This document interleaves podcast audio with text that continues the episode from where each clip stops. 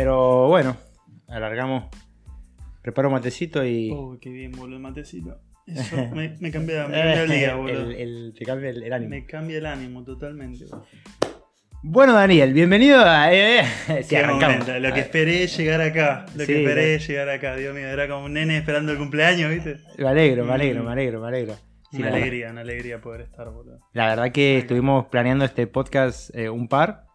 Lo estuvimos como charlando y como planeando eh, toda la etapa de, de los, de los temas que podíamos charlar.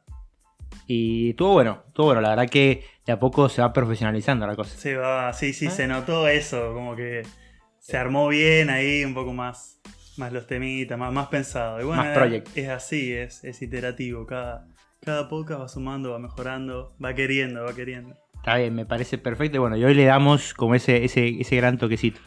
Así que, bueno, como sabemos siempre en los podcasts eh, que yo traigo, me gusta hablar un poquito de, de Dresden y de experiencias en Dresden. Y bueno, yo sé que a Daniel lo he traído acá porque tuvo una experiencia muy agradable en lo que es encontrar eh, departamentos en Alemania, específicamente ahora en Dresden. Pero creo que en Alemania puede ser un poquito más eh, globalizada la cosa. Así que no hay ningún problema. Así que bueno, ¿cómo fue más o menos para, antes de hablar de los puntos que tenemos acá? Me gusta, me gusta el tema de agradable, porque hay momentos agradables y créeme que hay momentos que te querés morir. Es una mierda. Te querés morir, hay momentos que es una mierda. Cuando, cuando se complica es como que pasa todo junto. Mm. Te puede pasar que no, no te sale una, o que no encontrás nada, o que no se da nada, o que te patean con, con, no sé, con la entrega de las llaves, Uh. o que de golpe te sale todo junto. Te, te cae todo de golpe y te pones a buscar cosas y encontraste todo junto y tenés que estar corriendo y llamando a todos los pibes y decir, loco, por favor, deme una mano que encontré esto, no, no, no se me quiere que se me pase. Eh, es como que, nada, es un momento que puede ser estresante. Por eso creo que cuanto más preparado esté uno, más precavido sea con algunas cosas, mucho mejor lo puede pasar, mucho más fluido puede ser, digamos. Bien. O sea que está, está bueno, algunas cosas de, de- que dan para charlar están buenos, son tips que, que el que se va a mudar o el que tiene intenciones de mudarse a Alemania realmente le pueden servir, salvar tiempo y especialmente estrés. Estrés. Realmente estrés. Uh. Realmente estrés. Sí. Sí, sí, porque a ver, eh, Alemania particularmente funciona de una forma y Mm. te tenés que vos adaptar a esa forma de cómo funciona el país, no hay, no hay cosa. Entonces, cuanto mejor entiendas cómo puede llegar a funcionar o cómo puede llegar a pensar, qué sorpresas podés llegar a encontrar, Uh, sí. eso... y bueno, te- viste, eso de, de integrarse a estos sistemas. No, no, no. Ahora te voy a contar alguna sorpresa que me llegue. Sí, sí, yo no puedo creer esta gente. Perfecto. Eh, Perfecto. No, Eso es lo que necesitamos para que la gente sepa y después, bueno, eh, no, no le pasen, no pase malos momentos. Tal cual, tal cual, tal cual, es la idea. Así que bueno, para mudarse y vos tener una casa tranquilamente en Dresden, primero lo que hemos analizado y hemos pensado que es ver el lugar el que uno quiere encarar. Bien, importantísimo esto gente cuando uno viaja a Europa o cuando viaja a otro lugar, a cualquier parte del mundo, eh, ver el lugar donde va a encarar, primeramente la ubicación cerca del trabajo o actividad social. No, también está a tener en cuenta que varía mucho el precio respecto a la distancia del centro. Generalmente en todas las ciudades pasa. Ujú. Pero es como que en algunas ciudades de Europa se nota mucho y es muy marcado eso. O sea, que tal vez te podés alejar un poco más considerando una buena, un buen transporte, algo medio general, ¿no? Es medio obvio. Pero vale la pena tenerlo en cuenta, porque tal vez alejarte un poquito más no te, no te lleva tanto tiempo si tenés buena conexión y te puedes realmente salvar mucha Sí. cantidad de plata. Y encontrar departamento, porque bueno, Y encontrar departamento, esa es otra, porque en zona central, por más que uno tenga, tenga para poner ahí la torta, muchas veces no hay. no, muchas no. veces no hay disponible, sí, esa es otra. En Berlín pasa mucho. Uh, en, en Berlín, Berlín. es terrible, o sea, las zonas más, más eh, copadas para estar eh, es muy jodido encontrar. Sí, Newcon. New eh, hay- eh, no me acuerdo los otros nombres. No, no, Pero bueno, son como las más céntricas. Que por suerte eso hoy en día en Dresden no está pasando del todo. Porque bueno, eh, Dresden está creciendo en esta época. eh, porque había muchos lugares vacíos que recién se han construido. Y bueno, la verdad que si uno quiere encontrar un buen lugar, eh, nosotros recomendamos primero cerca del trabajo. Para que te sea más fácil y más leve. Pero si no, eh, tenemos como puntos que nos pareció interesante. El primer punto es cerca del río. El Dresden, tiene un río que es el Elba.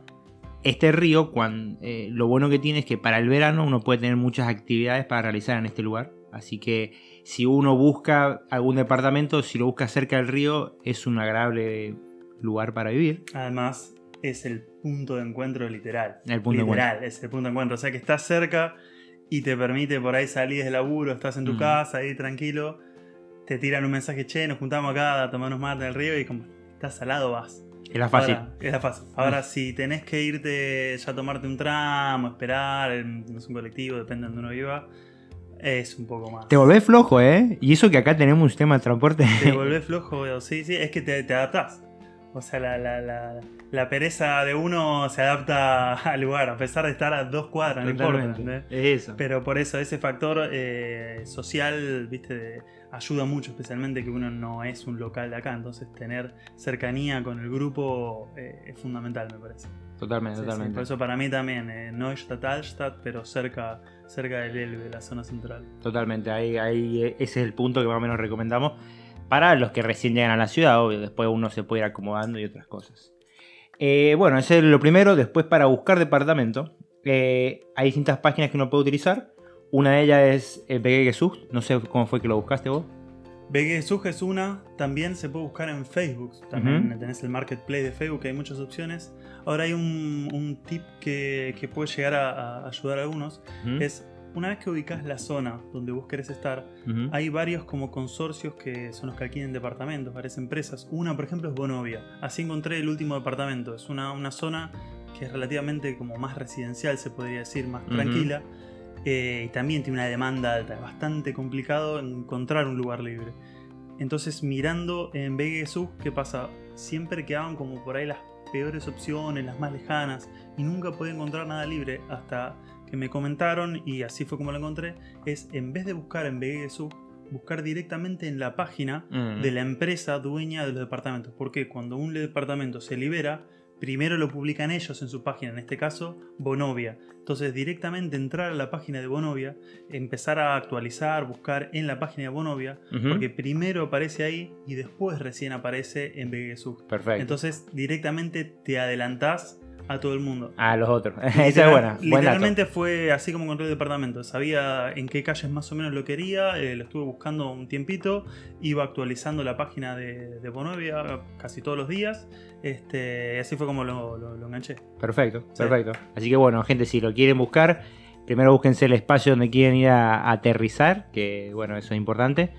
Y bueno, después eh, las inmobiliarias. Vegue Sux es una buena opción para darse como una... Como una idea general. idea general. Claro, tal cual. También tenemos otra que es eBay Kleinanzeigen, que bueno, ahí se publica todo. Así que esa, esa tómenla como última opción, pero por la duda también busquen ahí. Esa es más para, para buscar ahí Desesperado. el equipamiento. Sí, no, ya- si está buscando departamento ahí ya está muerto, tire. Es porque estás tirando Está- es ahí o el puente, no te queda otra. sí, sí. Bueno, en verano gente se puede ver bajo el puente, por suerte. Bueno, eh, eso es principalmente la- donde podemos buscar. Después anotamos los papeles necesarios para alquilar un departamento. Eh, bueno, lo primero que te piden en tema laboral, te solicitan un contrato laboral eh, que sea de un año más, más o menos me dijiste. Sí, a ver, en mi caso, la primera vez que alquilé acá no tenía un contrato por tiempo indeterminado, era un contrato por un año. Ujú. Y la verdad que en mi caso particular no me hicieron absolutamente ningún problema. Generalmente te piden eso, como una prueba de ingresos, o sea, un contrato laboral o un Werkstudent o lo que tengas que, que te estén pagando. Eh, y otro lado, el tema legal, que tengas visa, residencia, que, o sea, que legalmente no haya nada turbio atrás.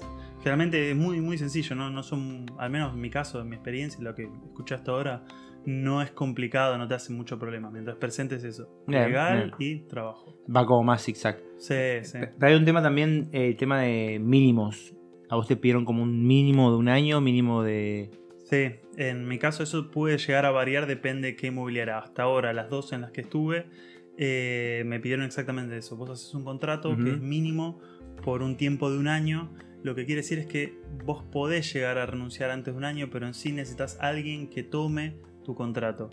O sea que tenés como una tarea extra de alguien que tome tu, tu contrato y siga pagando y demás y se mude y demás, como que es más trabajo tuyo. Después pasado el año ya puedes hacer la típica renuncia con el tiempo según el contrato y demás Bien. anticipación. Que generalmente creo que son tres meses, ¿o no? Generalmente son tres meses. sí, sí, Bien, bien, es. perfecto. Igual eso también de buscar a alguien, gente por ahí no es tan complejo, porque bueno, siempre hay gente que está moviendo y hoy en día se está movilizando mucho más la situación por el tema que está cerca a Berlín y que bueno, está, la ciudad está creciendo. No, además eso tiene una, una ventaja particular, que tanto a la hora de buscar uno mismo Mm. o a la hora de, de querer uno encontrar a alguien, tiene la ventaja que podés encontrar, o sea, coordinar mano a mano el tema de los muebles. Por ahí hay muchas Uh. cosas que vos no te querés llevar, que justamente la otra persona quisiera tenerlo al momento de llegar. Totalmente. Porque es jodido llegar en un cajón, ¿entendés? Sí, está todo vacío, ¿entendés? Eh, Es tristísimo, ¿entendés? es, Eh, es motivador, creo, porque sí, bueno, me voy a armar la casa, pero. sí, los primeros 15 minutos, motivador. después te querés morir. Eh, con Te el- querés no morir. tengo cuchillo. ¿no? Después te querés morir. Sí, tuve, tuve la suerte de en uno de los departamentos eh, hacer esto con una, con una chica, como que tomé su contrato y me vendió literalmente todo. Entonces, nada, vine con mi valijita y tenía el sillón, tenía la cama, tenía todo ahí, el equipo armado, estaba... Ya toca. No, estaba- aparte, aparte, claro, la, la piba tenía toda la decoración bien hecha. Yo, loca, déjame todo. Así, no toqué nada. No toqué nada, déjamelo todo así, sí, tal cual. Qué bueno, bueno. Bien, son cosas que pueden pasar, gente. Eh, otro tema punto importante que creo que debemos eh, charlar, porque creo que está bueno traerlo, es de los costos iniciales. Bien, uno cuando se muda acá tiene que saber que necesita como esa espaldita para llegar y empezar a, a sentar dinero. Eh, lo primero, bueno, es la caución. Mm. Que la caución son dos meses de alquiler, ¿no? Es depende qué inmobiliaria. Por ejemplo, en la, en la que estoy ahora tuve que pagar tres meses. Tres meses. Uh. Tres meses, eh, sí, que era, era bastante lo que es la Calmite. Ujú. Este, viene a ser el, el alquiler real sin los costos adicionales de limpieza, calefacción y demás, solo el costo propio del alquiler. Tres meses, eso obviamente se puede pagar en cuotas Ujú. al momento de, de- de pagar. Uno empieza a vivir y va pagando un extra en cuotas. Ah, o sea, como bueno. que no es necesario pagarlo todo junto, se da esa posibilidad. Pero de todas formas, siempre al principio requiere mucha más plata de la que uno imagina. Bien. Mucho Por eso estamos nosotros acá. Para eso estamos hablando acá. Para que. Para decir lo que uno no quiere escuchar, que es verdad, ¿viste? Cuando haces las cuentas de esas en un papel, decís Sí, 2 más uh. 2, 5 más 80, 100 ahí, da- no, no, necesitas más plata. Es así, es así Bien. porque empieza, empieza a sumar una cosa, la otra, la otra, son todos detalles chicos, pero realmente... sí, Van sí. sumando a poquito. Va como, sumando, como la primera cuota también. Cosa que también tiene que pagar, obvio. Aparte vos primero pagás y después entras, o sea que vos pagás tu primer mes de alquiler, Ajá. tu caución completa o una parte de la caución completa. O sea, no es que podés entrar ahí, pago en, no sé, el fin de mes. No, Sí. tenés que ya entrar pagando. O sea que, sí, eso más los muebles. Que eso Los es, muebles. Eso es un gran costo. Por más que no haya nada que vos digas, bueno, es algo lindo, decorativo. No, no. Solo lo básico lleva, lleva tiempo. Y viste, como decirlo. Los cubiertos.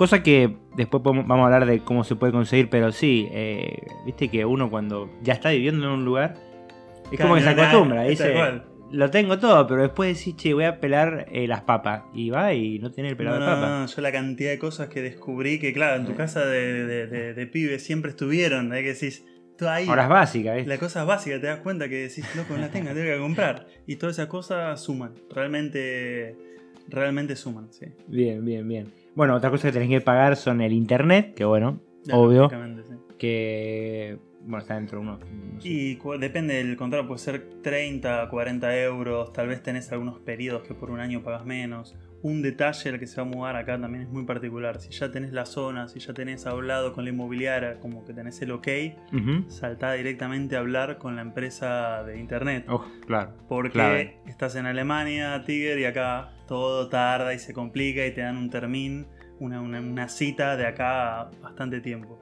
Eh, y no está bueno quedarse sin internet. No, la verdad que hoy en día es imposible estar No, así. aparte la casa vacía y sin internet, es lo más depresivo que a puede haber. meditar, a meditar. No, te quedas hablando con el sillón ahí, no te quedas bueno, bien.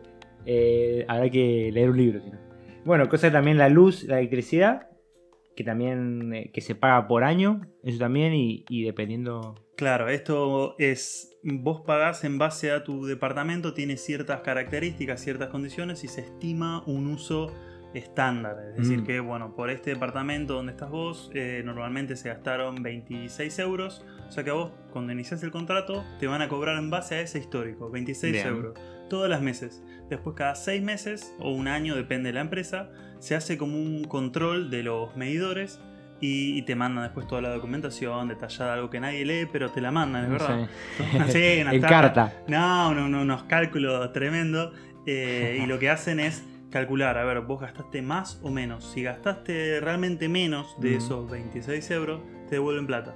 Bien. Y si gastaste más, te cobran un, un extra diferencial. Y al, próximo periodo, directo, decir que gastaste un poquito más, no sé, un euro 20 más. En vez de pagar 26, al próximo periodo ya pagás 27,20. Bien. Como ajustado a tu gasto real. Perfecto. Entonces, Sí. eh, la idea es que te, te por- colocan un estimado y si te pasas, pagas el extra y si no te pasas, te devuelven la plata. Así que esa es una buena, una buena noticia para los que son ahorradores. Acá, acá se paga la Es gente increíble que te devuelvan la plata y te la devuelven, ¿eh? Sí, sí. "Ah, qué mala Así esto". que sentí como bien, porque sí, mirá, encima que gasté menos, me- soy como ecologista. Claro. y, me- y te dan plata. Así que bueno, eso está bueno y se respeta. Se, se respeta. Y sí, bueno, No, sentí- así, así, claro, ¿verdad? empezar a comprar todo LED. Pero bueno, cosa para comprar el departamento. Es el siguiente punto que vamos a analizar. Y bueno, la cocina entera me dijiste. Oh, no me digas eso. Sí, El- el- Tengo, es el, el recuerdo más, De Vietnam. más doloroso de todos. Que fue, no, nada, fue mudar. O sea, en realidad estaba buscando un departamento. Estábamos buscando con una amiga a ver si podíamos como enganchar un departamento y hacer un BG de dos cuando habíamos recién llegado. Fuimos a la inmobiliaria, todo, una, una señora divina, la Mm. alemana, viene, nos presenta el departamento, todo, Mm. nos abre así. Y cuando vemos, dice, loco, ¿y la cocina dónde está? No, no, ahí está la cocina. ¿Cómo? Es una habitación. No, no, acá tienen los caños en la pared. Dice, bueno, sí, la cocina. No, no, acá chicos no, no vienen con cocina. Alguno que otro, pero la gran mayoría no.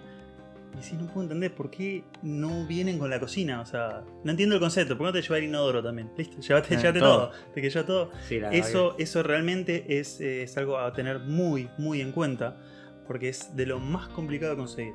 Una cama, un sillón, una mesa, eso lo conseguís rápido, no importa si conseguís la mesa o el sillón. Ahora, el tema de la cocina es que tiene que entrar.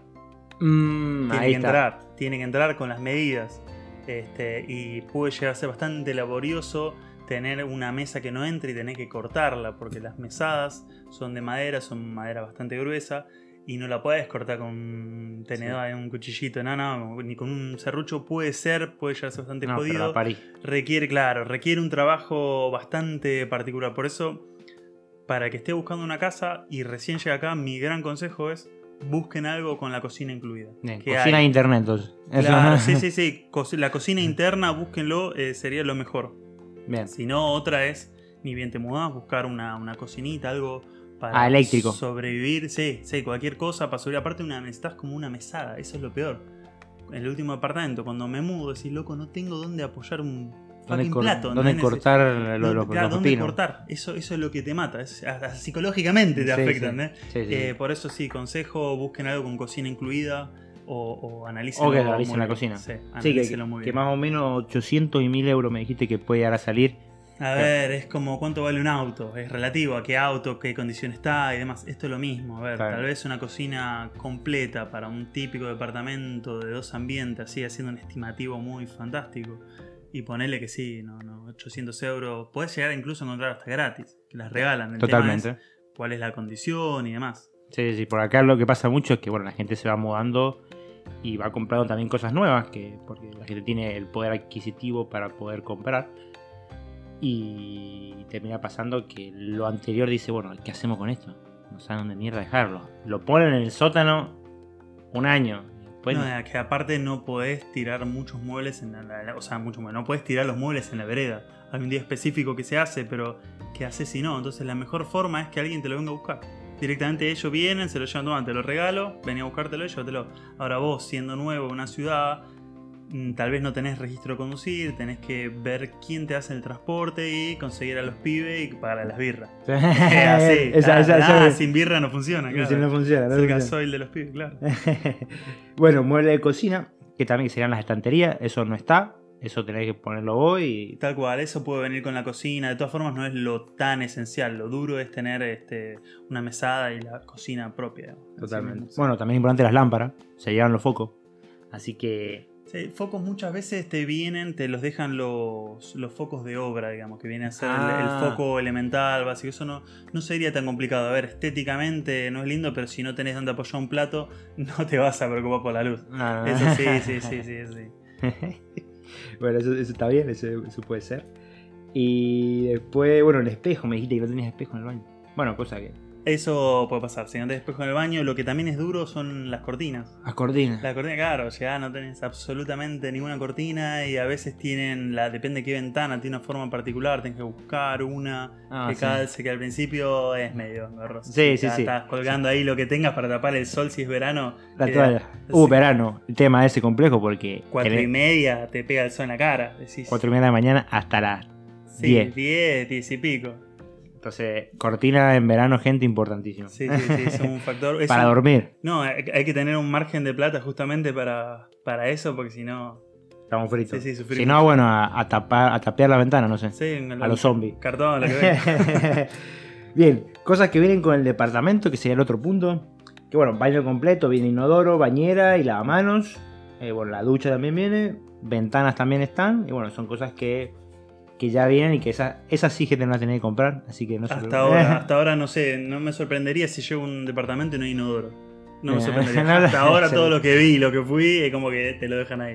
Claro, nadie invierte por. Y porque tal vez compran las cosas y los tipos dicen, che, para este horno a mí me encanta. Y bueno, se lo llevan. Así lo pienso en la cocina, pero bueno, no sé si hay alguien que compra inodoros. Nada, tiene que ser muy fanático. como te dice el inodoro, no sé. Tiene que ser el- Sí, el, el- trono, el trono posto. Eso de los chinos, los japoneses que tenían boludeces. Que te da lucecita. Quizá, bueno. Eh, bien, ¿dónde se pueden comprar las cosas? Porque voy a llegar y decir, che, no sé dónde mierda comprar, eh, tener que comprar cosas nuevas. No necesariamente. La primera recomendación que damos es eBay Kleinanzeigen.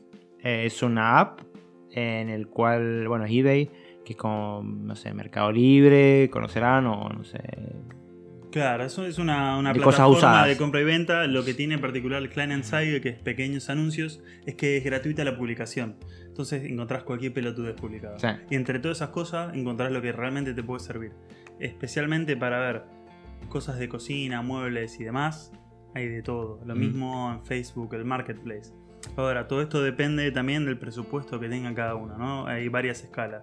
Si venís con, con mucha torta, decís me quedo, listo, andate a un, a un local, hay un montón, desde Ikea para arriba, de Ikea para Claro, abajo, ese es el otro que tenemos. Ikea, que está I- bueno. Ikea tenés de todo también. Ahora, suponiendo que uno llega y no tenés lo elemental y lo básico, no es para nada mala idea comprar algo usado en eBay Kleinanzeigen, tenerlo hasta que te acomodes y después lo vendés. O sea, vos lo compraste usado, lo vendés a precio usado, no perdés plata, hasta incluso tal vez puedes llegar a ganar, Sí. una diferencia, pero es lo de menos. Lo importante es que lo compres, sobrevivas, te acomodes con el resto de las cosas y después ves la mesa, si no es la que te gusta, bueno, la cambiás. Pero al principio es como que te salva, Sí, te salva, sí, realmente. salva la papa. te ha salvado. Bien, esa, esa es una buena opción. Entonces, eBay. Después bueno, tenés IKEA, que bueno, es una empresa que se dedica precisamente a muebles y a elementos para la casa.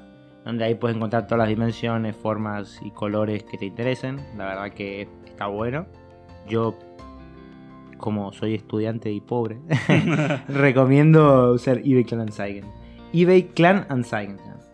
Eh, después bueno, también tenés Esconto o Poco. Claro, esas son, son dos alemanas de acá. son-. Hay un montón de empresas alemanas así de cosas de hogar y de muebles. Está lleno. Está mm, otra que es XX Lutz, eh, Maisons, hay un montón. Bien. De Pot, eh, bueno, Poco Esconto, tenés eh, Obi también tiene muchas cosas. Hay muchas. Hay muchas, hay muchas. Sí, si uno se pone a pasear, tiene buenas opciones. También hay, hay algo que es muy buena, que es el Flowmark. El Flowmark es el- los mercados callejeros. Que uno si quiere ir, ahí puede encontrar de todo para la casa, hasta silla, hasta lo que sea. Que también está bueno porque uno puede ir a, ahí a tirar unos, unos regateos lindos. Tal cual, tal cual. Sí, sí, es cuestión de, de ponerse ahí a, a negociar. A Si uno no habla bien alemán, se Ah, complica. Ahí, Ahí, y ahí hay que, Hay que- hay que ser, hay que ser hábil vende- comprador y vendedor. tal cual. Así que, bueno, y la última, que, que es muy buena, y si no tenés plata, y si estás totalmente pleite, como se dice acá en Alemania, y no tenés nada, es Superschenken. Superschenken es una tradición que se hace acá, por lo menos en, en Dresden, creo que para mí es en lo que es el este alemán. Pero es un- es algo que se hace, que es en una caja, eh, los tipos ponen cosas para regalar y las colocan afuera. Y le ponen Superschenken, que significa para regalar. Así que podés ir, eh, recomiendo un sábado o domingo, que es cuando la gente tiene tiempo. Si uno va a lo que es la parte de Neustadt, que es la parte de la ciudad nueva de Dresden, ahí encuentra uno de todo. Un detalle ahí de lo de Superschenken, en eBay Kleinanzeigen Mm. hay de hecho una sección que se llama Superschenken. Ujú. Entonces ahí uno puede literalmente ver todos los anuncios de cosas que la gente regala. Y realmente podés encontrar de todo. De Pero todo. de- no te digo, o sea, no necesariamente uno piensa, ah, lo regalan, debe ser una cagada. No, no. Puedes encontrar cosas muy buenas de gente que simplemente no tiene intención de hacer un rédito económico o se lo quiere sacar encima rápido. Entonces lo regalan. Y regalan muchas veces cosas que decís, che, qué buena onda esto. No puedo, lástima que no me. Me salvó. No, ya tengo una mesa, no puedo meter otra, pero estaría genial, ¿entendés? Como que está buenísima, claro. Terrible, porque Sí. empezaba a tener. Nada, empezás a acumular porquerías, decís, no, no puede ser. Basta, basta. Pero bueno, está buena, esa es una buena opción y la recomiendo. Después, eh, movimiento de cosas. Primero, que otro punto, digamos, cómo ver las cosas, vas a necesitar gente, segurísimo, porque, bueno, eh, las mudanzas las conocemos en todos lados, son iguales, todas necesitan de, de mover, de trasladar cosas, se pueden alquilar empresas, obvio, pero lo mejor es ahí charlar con un amigo y preguntarle si te ayuda, que se rehace, acá es re normal, es re tradición. Eh, que bueno, cosas chicas, uno las puede movilizar en el tram, no es lo más legal, pero bueno, si se hace, se hace. No lo recomiendo yo, pero haganlo de noche. no, eh, no lo dije yo, ¿eh? Eh, Pero bueno, cosas que pueden hacer, o se pueden alquilar vehículos, que eso vos lo realizaste varias veces, ¿no? Eso sí, sí, también es la, la- la tradición, aparte de juntarse con, con los pibes, ir a buscar cosas, mate, cumbia en el medio, es como que sí, sí, es una actividad linda, aparte para o sea, estar recreativa. Aparte uno encuentra cosas que no están tan cerca, a veces tenés que ir a buscarla un poco lejos y recorres lugares que realmente uno no, no suele ir, básicamente, porque no es un lugar turístico, son lugares muy lindos. Sí. Este, ahora el tema de alquilar un vehículo, por ejemplo hay aplicaciones que vos alquilás el vehículo literalmente por el tiempo que vos lo necesites. Y Bien. no tenés que ir a un negocio y hacer, no sé, firmar un contrato y hablar con alguien. No, no, es directamente la app. Vos te mirás la app, qué auto necesitas, te dice cuáles están. Cada auto tiene su calendario, digamos, de, de, de cuándo está ocupado, cuándo está libre. Y por ahí, y hay muchos aparte, o sea, están muy, muy bien distribuidos. De mi casa tengo uno a 100 metros, entonces por ahí estás de pasada ahí, miraste la app, está libre, pum, lo alquilás, te lo abren en el momento, una vez que le diste OK en la app, listo, arrancaste a usarlo. Ya el auto está, está cargado con combustible y demás, lo usás todo lo que necesitas y después, una vez que volviste al lugar original, terminaste el- de, de- de usarlo, cerrás con la app. ¿Y, y cómo es con la nafta? ¿Le tenés que poner nafta también? La nafta viene el auto cargado, a ver, puede llegar a pasar que el auto se empieza a descargar y en algún momento justo lo agarraste vos descargado y lo tengas que ir a cargar. Pero tienen una tarjeta que es de la empresa, que es específica para cada auto con la que vos podés este, cargar nafta. Ah, mira. Y además tienen su control, además de los litros, el consumo y demás. O sea que simplemente vas a la estación de servicio y no tenés que pagarlo vos. Pagás con la tarjeta del. llenás el tanque y pagás con la tarjeta Ah, de la- del mismo auto, claro. Ah, entonces vos no pagás por la nafta. Vos no pagás por la nafta, nada. Ah. Vos pagás por tiempo y kilómetros. Mm, bueno. Entonces, una vez que vos usaste el auto, perfecto, lo usaste, ponerle, no sé, dos horas para ir a buscar algo, lo volviste, lo dejaste, te fuiste, después te llega como el mail con la factura. Y por ahí gastaste, no sé, 12 euros en, en el auto. Este, que no es algo, sorprendentemente no es algo caro. Cuando No. uno lo empieza a analizar, dice, che, me alquilé una camioneta, dice, toda la mudanza y gasté, no sé, 30 euros. No, no, no es algo caro. No. Pero te requiere tener una licencia de conducir. Totalmente. Ah, bueno. Ese es el gran detalle, lógicamente. Tenés que registrar en la app y al momento de registrarte en la app te van a pedir que subas, cargues toda la data del registro de conducir. Que es un tema que, bueno, podríamos charlar también Uf, ahora, pero no. bueno. Sí, no, no, no, es para otro. Para la parte otra 2 del podcast, no se puede, sino no, sí, muy largo. no, muy largo. Pero bueno, también es un tema que si no tienen licencia de conducir, bueno, ahí tienen que empezar a conocer gente y a decir, Eh, che, vos tenés, tenés licencia de conducir por Lo, esa casualidad. lo que tiene de bueno que en este caso, bueno, como argentino, imagino que deberá ser similar para otros países eh, hispanohablantes, también podría ser muy similar, que vos seis meses podés manejar con el registro nacional. Ah, bien. Claro, desde, que, desde el momento que vos te almeldías en la ciudad, que viene a ser que vos te registrás en la ciudad, tenés seis meses. Bien. Eso, por las dudas, yo jamás lo hice, pero habría que ir a chequearlo cómo es realmente si te piden un papel, si te piden algo, pero eh, es conocido que tenés esos seis meses de, de- de vida y te vienen bárbaro al De principio, de changüí, claro, te vienen bárbaro para, para hacer todo este tipo de cosas. digamos. Qué palabras el changüí. no, no, no debe saber nadie qué es, pero bueno. No, no, pero es como, sí, sí, el, el Spielraum, es como el margen ahí. El de- margen. Claro, tal cual. Eh, bien, eso es importante. Entonces, aplicaciones que puedo usar. eh, Car- un Carla es una.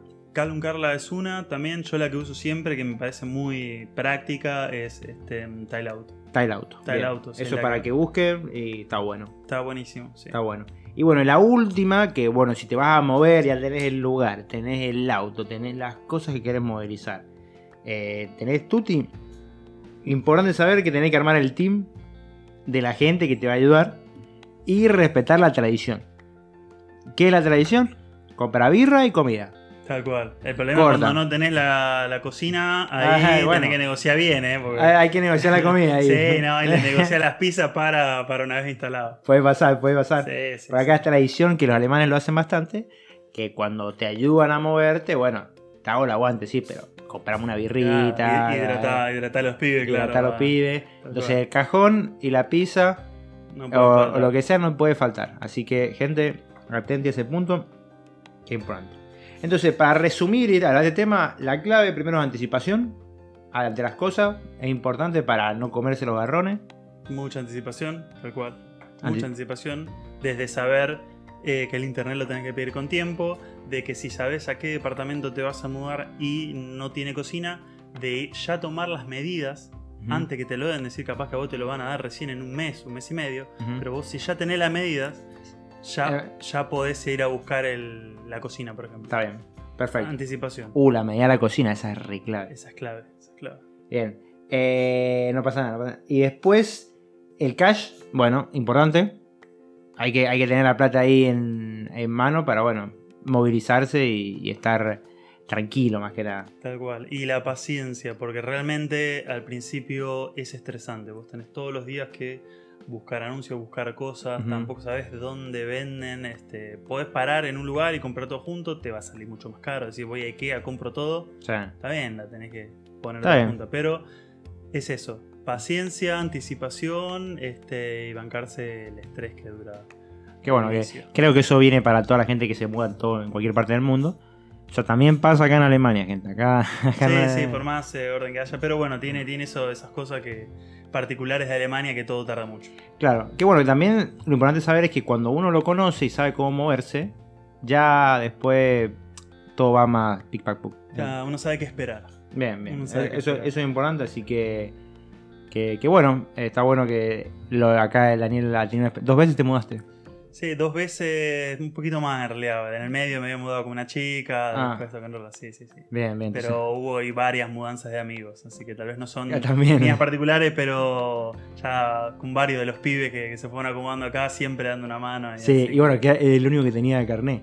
Soy el único. el que- único que. Ahora, ahora tiene el Pepe, pero bueno. El Pepe también, claro. Pero, Pero- en ese momento estaba así de chofer designado. El chofer designado. el chofer- Tal cual, tal Lo bueno es que puedes usar la, la traffic y esa la que usas para transportarte. La usás y de repente decís, bueno, che, me quedan media hora. Bueno, vamos a ranchar por ahí. Y te vas ahí con los pibes, con la música. Aparte de lo lindo de eso, es el mate, la música, es, es el, el folclore de hacer la mudanza. también, con los tal pibes. cual, tal con los Que, pibes. que también esa, esa- esas traffic también las utilizan mucho para hacer fiestas, las utilizan para, no sé, para hacer un evento, eso cosas que veo más directas, pero la alquilan para todo, porque es como que te alquila, tiene espacio, un auto, y por eso la gente no tiene mucho auto.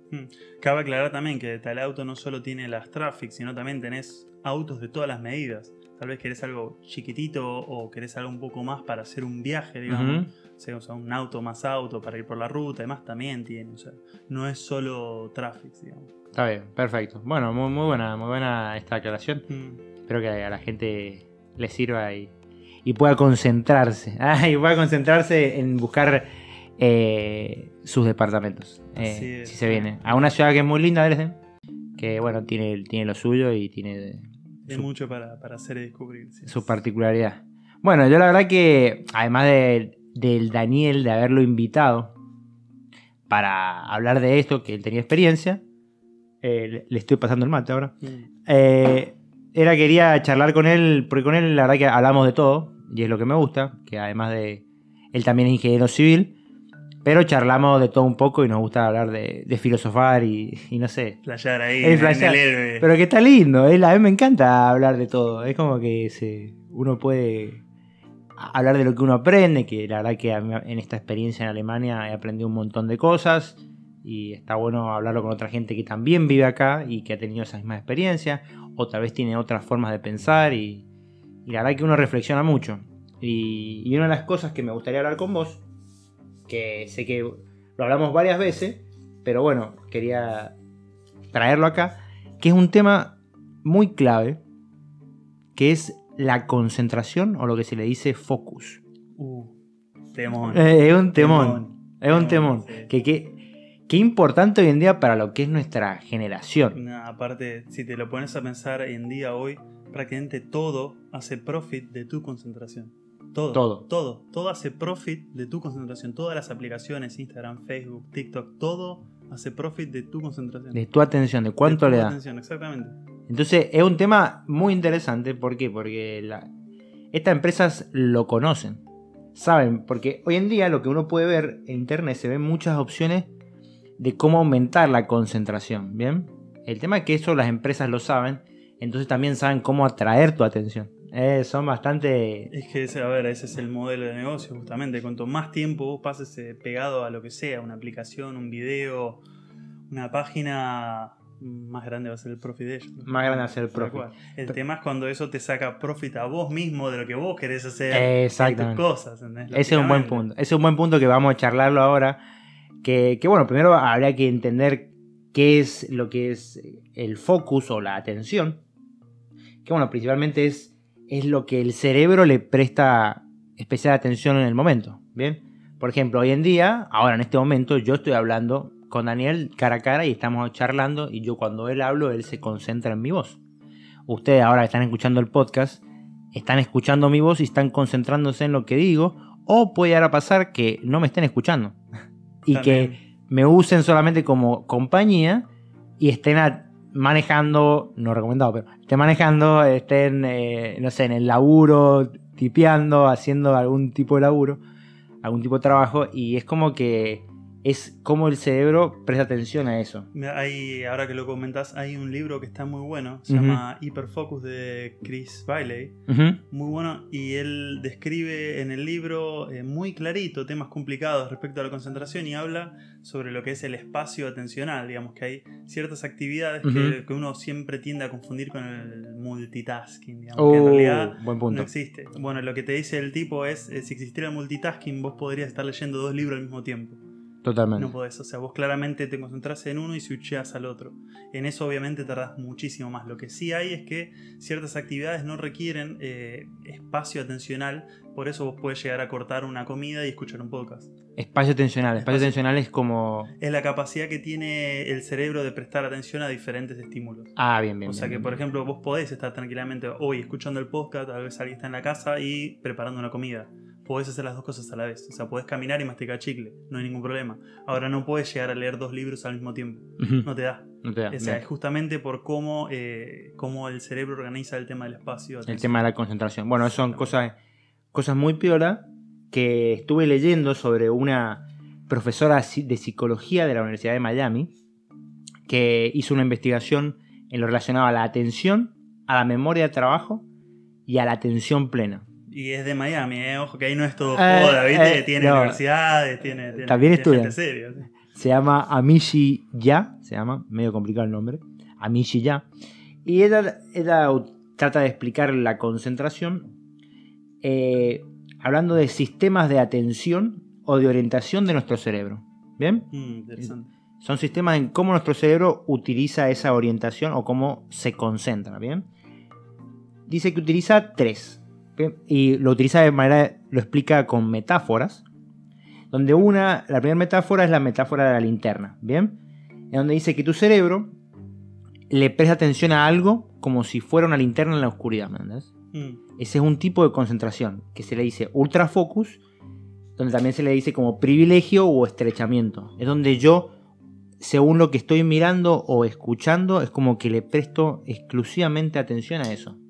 Y en función de lo que presto atención a eso, puedo recibir como una eh, un feedback o una un, un- no, no es un feedback, es como información que te entra a vos. Estás mirando eh, una serie y bueno, de la serie ves algo del...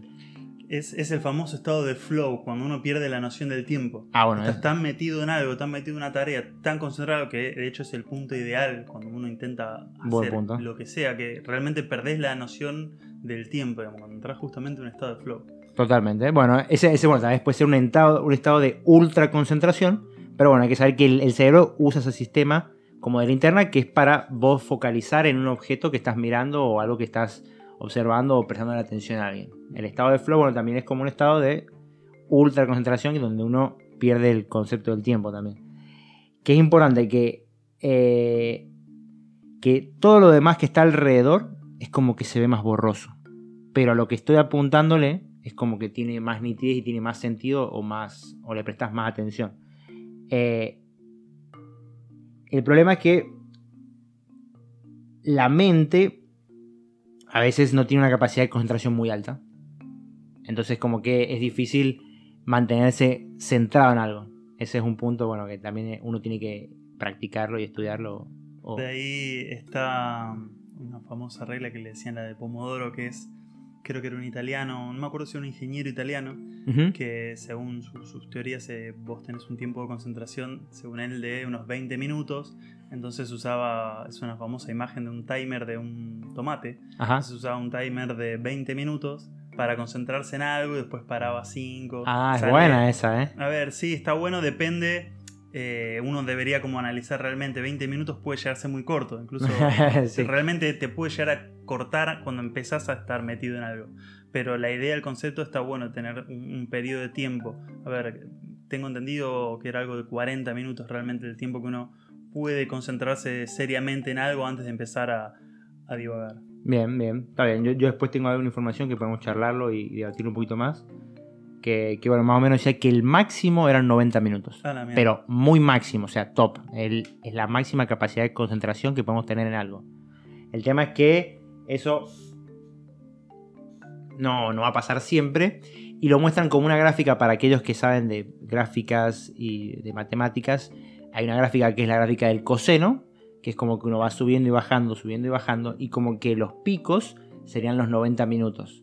Y después mi concentración baja. Entonces, como que una de las claves de este uso de la concentración es utilizar esos picos para hacer tareas a las cuales eh, me gustan. sí realmente mueva la aguja en lo que uno quiera Cosas hacer. que me pasó a mí, por ejemplo, cuando estudiaba. Era como que, aunque vos digas voy a estudiar tres horas seguidas, no podés. No podés, no podés, porque hay un momento donde ya la concentración se te fue a la mierda. Y de repente tu cabeza está pensando, no sé, en el partidito que te va a jugar en unas horas, o que vamos a ir a visitar a la novia, o que vamos a comer. Entonces, sí empezás a divagar ahí está- por eso está bueno también conocerse uno mismo y saber cuándo uno ya está divagando, que ya está, de sí, no, que de puedo estudiar más. Es, es, es productivo meter obviamente una pausa con cierta lógica, ¿no? Tampoco usarla para... Claro, para. Es totalmente que todo. después te va a la mierda y decís, uy, me olvidé de estudiar. O sea, Pero bueno, son cosas ya, eso ya... Muy particular de cada uno. sí, sí. Es disciplina. Bien, la otra metáfora de lo que es este sistema de atención es la que dice metáfora del faro. Tenemos la metáfora de la linterna y la otra la, la metáfora del faro, donde es percepción del ambiente, donde dice percepción del presente, es como el sistema alerta, ¿bien? Entonces, todo lo que yo tengo hacia alrededor me va a generar como una, digamos, una reacción. Porque vos cuando vas caminando en la calle pasan mil cosas a la vez. Por suerte, nuestro cerebro se fue evolucionando y trató de evitarle de prestar atención, o sea, de evitar de prestar atención a todas las cosas que están sucediendo. Bien. Por eso uno no ve su nariz, a pesar de que realmente está en el campo visual. El cerebro está tan acostumbrado a verlo que lo, lo descarta, ¿no? Es algo que no le prestas atención. Totalmente. Entonces Sí, ¿para qué voy a mirar la nariz? No, ya no le prestaste atención. Entonces, eh, este, esta metáfora del reflector es importante entender que es una forma de concentración o a lo que yo le presto atención. Eh, que bueno, nos sirve mucho para tener cuidado de lo que nos está pasando. Por ejemplo, cuando uno va por la calle y ve luces como mm, las luces de la construcción o que están en, digamos, intermitente, en un sistema intermitente, lo que uno reacciona inmediatamente es que tiene que prestar atención. No es que sabe lo que está pasando, sino como que se le activa ese sistema de autoprotección y dice, tengo que prestarle atención a algo. Entonces, este, digamos, este sistema de atención, que es la metáfora del faro, eh, es, está muy relacionado a lo que es el presente. Porque, bueno, eh, analizo lo que está pasando en todo momento. ¿Bien?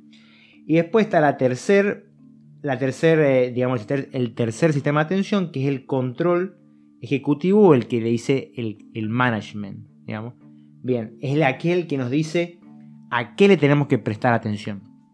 Que está muy relacionado a nuestros objetivos, metas o sueños. Mmm, verá. Ahí me haces acordar mucho a De Martini. ¿A De Martini? ¿Qué dice? A De Martini. Eh, para el que no lo conoce, es algo más que recomendado el doctor De Martini. Es un especialista en ciencias humanas que hace, si no me equivoco, más de 50 años que se dedica a eso. Desde muy chico empezó y es, creo que una de las personas más inteligentes y con más sabiduría que hay. Oh que uno puede llegar a encontrar hoy vivo, que uno puede llegar a encontrar. Es realmente increíble. Y es increíble que no sea alguien tan popular. Es increíble. doctor de Martini. Em, él habla siempre de tres, que vos lo que dijiste, de, los sueños y las metas. Él hace siempre foco eh, en todas sus, teorías sobre las ciencias humanas en lo que es el highest value. Lo que, highest value, bien. Lo que vos realmente. Valores altos sería. Claro, lo que vos realmente aprecias de una forma interna. De hecho, él tiene como su cuestionario, por así decirlo, donde que te hace una serie de preguntas para que vos mismo te des cuenta de en qué cosas es algo que a vos te llama tanto la atención inconscientemente. O sea, hay, hay ciertos rubros en los que vos automáticamente te concentras más, que vos automáticamente, eh, sin que nadie te fuerce, sos más ordenado, sos más planificado, sos más calculador, haces más. Es eso que, que realmente a vos en el fondo te importa, que no siempre es lo mismo puede variar. Él da el ejemplo siempre de, una, de un shopping. Si hubiera, hay un shopping, por ahí nosotros dos entramos a un shopping y no sé, capaz que empecé a ir al gimnasio y me llama mucho la atención ver, qué sé yo, las proteínas. Proteínas eh. gimnasio, capaz que vos estás con el tema de la ropa y es lo que a vos te llama en ese momento y por ahí una mujer que, que tuvo un nene está mirando la escalera para que no se quede el chico es como que está mirando los peligros de todo. Es como que cada uno tiene obviamente sobre el mismo lugar, sobre la misma situación, diferentes eh, puntos de interés. Eh, está muy bueno lo que habla el doctor de Martín respecto a eso, high values, y lo que es la, concentración y la procrastinación. Ah. bueno, estás tocando un tema. Procrastinación. Hay gran problema de nuestra generación. procrastinación te, te, lo tiro así cortito, lo que siempre explica de Martín. El gran problema es estrés que uno, que uno, no lo. Por ahí uno no, dice nada, no puede ser estrés, sí. Es un estrés que puede ser, bueno, físico, generalmente es un estrés mental. Cuando uno está totalmente saturado. Y, lo que él siempre habla de cualquier actividad, digamos, cuando uno la empieza a analizar, si realmente es importante o no en nuestros valores, siempre dice que lo que falta es claridad. Uh, es el gran problema que uno siempre le falta claridad. ¿Y qué sería claridad entonces? Dos cosas claves que también acá te, tiro otro datazo. Uh, me encanta, me encanta cómo está preparado, me encanta. Porque le quiero decir, gente, que este tema yo lo tenía, lo tenía tapado, no se lo quería decir porque quería como tener reacciones originales. Y cuando se lo, llegó hace dos segundos, o sea, hace media hora que llegó, y le digo, che, vamos a hablar de Focus. Y me dice, uh, temón. Temón, temón, ahora, hablando de eso, vos me preguntabas que, con respecto a la claridad. Acá sale un libro que está muy bueno leerlo, muy de la vieja escuela, incluso eh, ya antes, creo que es del 80, 80 y algo, que es de David Allen, que se llama Getting Things Done. Getting Things Done. Claro, como logrando cosas, haciendo cosas. Oh, es un libro que está orientado a, personal de directivo que hace management o para uno que hace su vida propia y demás en la época que no había computadoras. Hoy es muy fácil abrir un calendario de internet, eh, armar un Excel y toda la gilada ahí con el Google Drive. El tema es cómo se organizaba eso cuando no había nada, cuando eran todos papeles. Bien. el tipo eh, explica generalmente su, su sistema, que está muy bueno, eso ya cada uno tendría que, que leerlo, buscarse un resumen del libro, está muy bueno, pero lo que hace muy foco respecto a la claridad es, nosotros como tendemos a, a no actuar por dos cosas. Una, que no sabemos cuál es el, él le dice como intended successful outcome, no sabemos a qué queremos llegar realmente. No sabemos qué mierda No- no sabemos queremos. ¿A qué le podemos decir, ok, esto está exitoso, esto terminó bien, o sea, esto es lo que queremos llegar? O sea, no está claro qué carajo estamos haciendo o a qué queremos llegar en concreto. Eso por un lado. Y lo segundo es que él le dice como next action step, que no sabemos cuál es la siguiente acción física Ah, que tenemos que hacer. importante. Entonces, el tipo dice, cuando estás en esa situación que, que- que es como la nebulosa, que estás ahí dando vuelta y no, como que no entras, ponete a pensar esas dos cosas particularmente. Bien. Uno, ¿cuál es el objetivo en concreto? O sea, ¿qué tiene que salir de esto? Puede ser algo del trabajo. De esto tiene que salir, no sé, un, un informe. Hago un ejemplo fácil. Ir a comprar carne. Me quiero comer un asado. Mira, te voy a dejar un ejemplo tal vez más, más, eh, más, más fácil, por ejemplo, que puede ser con algo laboral. Que a vos te piden hacer una tarea y estás ahí bollando y comiendo tiempo y como que no cierra nada. Y es como que en el fondo no, tal vez no tenés en claro qué tiene que quedar como terminado para decirlo, esto es lo que tengo que mandar en el mail. Es lo que me pidió el jefe. Es lo que me pidió, esto es lo que quiere el loco este. Entonces, sentarse primero a analizar eso, qué es lo que quiero, decir, ok, quiero un informe que tenga esta información, que tenga una serie de imágenes, empezás a desarmar y buscar la claridad en eso. Y por otro lado, ok, cuáles son los pasos, especialmente el primero, o sea, ¿qué tengo que hacer? ¿Qué tengo que Bien. arrancar? Ok, tengo que juntar toda la lista de imágenes que voy a aplicar. Perfecto. Bien. Perfecto. Así es como se, se inicia. Eso es lo que dice este David Allen. Eh, de Martini agrega siempre a esto la claridad por un lado, eh, por otro lado también el tenerlo como particionado, ¿no? Generalmente eh, uno se siente ese overwhelmed, se siente como que tenés Sobrecargado. sobrecargado justamente porque no lo dividiste en pequeños pedazos. O sea, ¿cómo se come un elefante? Importantísimo. ¿Cómo se come un elefante? Bocadito a bocadito. Cosa también escuchado de Jordan Peterson. que Lo dice, dice muchísimo, Jordan Peterson. La clave que también, gente, para que también lo tengan. Que lo, lo dice él y la verdad que yo lo, lo he aplicado un poco y es importantísimo. Este podcast es un ejemplo de, de esa aplicación. Que es lo que vos quieras hacer en la vida, sea lo que sea.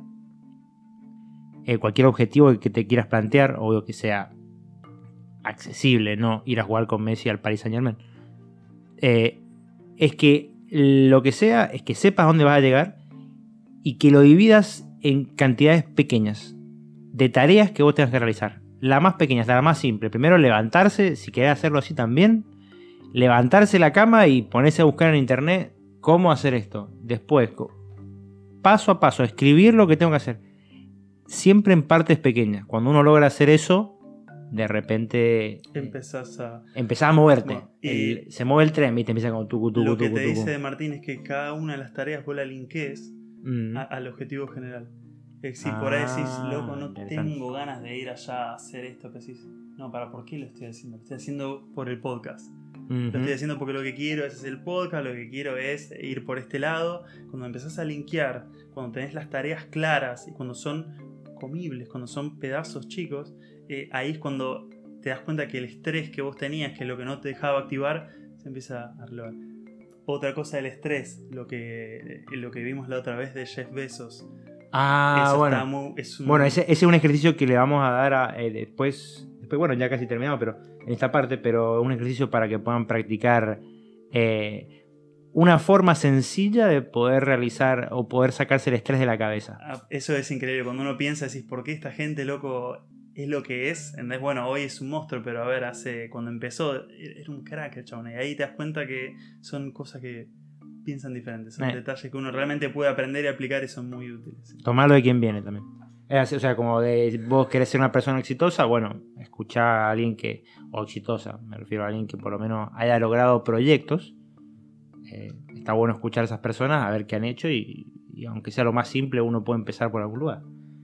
Que, que bueno, bueno, eh, hablamos de los tres tipos de las metáforas y bueno, el otro es control ejecutivo, el management, digamos, es el que te dice a qué es lo que tenés que prestar atención, que bueno, hemos estado hablando ahora, que es importante decir, no, mira, a esto no le puedo prestar atención, me encanta lo que me decís, está zarpado, está buenísimo, pero mi concentración hoy en día está en el podcast, en buscar un nuevo trabajo, en buscar un departamento, que tal vez le puede pasar. Así Que que. ahí, ahí se aplica el 80-20, que a ver, el 80% de los resultados viene del 20% de las acciones, o sea, uno tiene que filtrar qué es lo esencial. Otro libro que está buenísimo, Uh. es Essentialism, está muy Essentialist. bueno. Sí, Uh. Essentialism. Bueno, No la me verdad, puedo- gente No me ya puedo tiene. acordar de quién es, te juro, pero No eh, la tapa es muy conocida, una tapa blanca con un dibujo así como de unas líneas negras. Ah. Ese, ese. Sí, lo he visto, lo he visto, lo he visto. Interesante. Es Bueno. muy buen libro. Bueno, muy buena, muy buena, muy buena esa información que hemos tenido acá del, del- de Martín y todo. Eh, que bueno, temas también de la concentración que puede observar en una serie que si quieren entender un poco como más resumido de lo que hemos hablado de esta concentración o ver un video más interactivo, es en pocas palabras, una serie que también la, la cito bastante en este podcast, o por lo menos ya la he citado un par de veces. Y... No hay sponsor ahí, ¿no? es sponsor, sí, sí, sí, me dijeron que, que me iban a mandar una bolsa de caramelo. No, no, no hay ningún sponsor, simplemente me parece una serie eh, muy adecuada para replantearse cosas o para analizarlas. Porque la verdad que tiene muchos temas variados de todo un poco. En pocas palabras, sea, En pocas palabras. te habla de cosas muy random. No sé. Eh, eh, había uno. ah, K-pop, por ejemplo. Vos decís, ¿Qué sé yo de K-pop? ¿Qué sé yo de sí, y pum, y te manda y te empieza a hablar y te dice de la economía, de cómo le ha ido, de por qué, qué pum, qué pan. No, Y claro. vos decís, mira, te, te te, emite. te saca la ignorancia, no son todos chinos de colores, es como que empezás a decir, no, para, eran coreanos, no eran, Eran chinos, coreanos, empezás a hacer la diferencia. Totalmente. Ah, por eso K-pop. La verdad que está buena porque te, te mete como una introducción. No, te, no, es que te quiera lavar el cerebro respecto a algo, pero te, te dicen, bueno, mira, esto es lo que se sabe hoy en día. Y en pocas palabras, con imágenes, con una buena oratoria y con resúmenes de ideas, está bueno para verla. está bueno. Que, que bueno, eh, estaba el tema de la concentración. Y bueno, y en una de las cosas que hablaba era del multitasking, que como, como dijo recién Daniel, es imposible realizarlo. Ese concepto dice que viene de las computadoras, que se decía que bueno, la idea de la las computadoras hacían multitasking, pero es erróneo, porque ni siquiera las computadoras hacen multitasking. Toda aquella persona que haga, realice programación, sabe que las computadoras van paso tras paso. Alternan tareas de forma muy rápida. Son muy rápidas, son tontas rápidas. Acá, acá cabe aclarar esto que decía no Christian. Vale sí, en el libro Hyperfocus, que a ver, tal vez uno confunde el multitasking con la capacidad de escuchar este podcast y preparar la comida.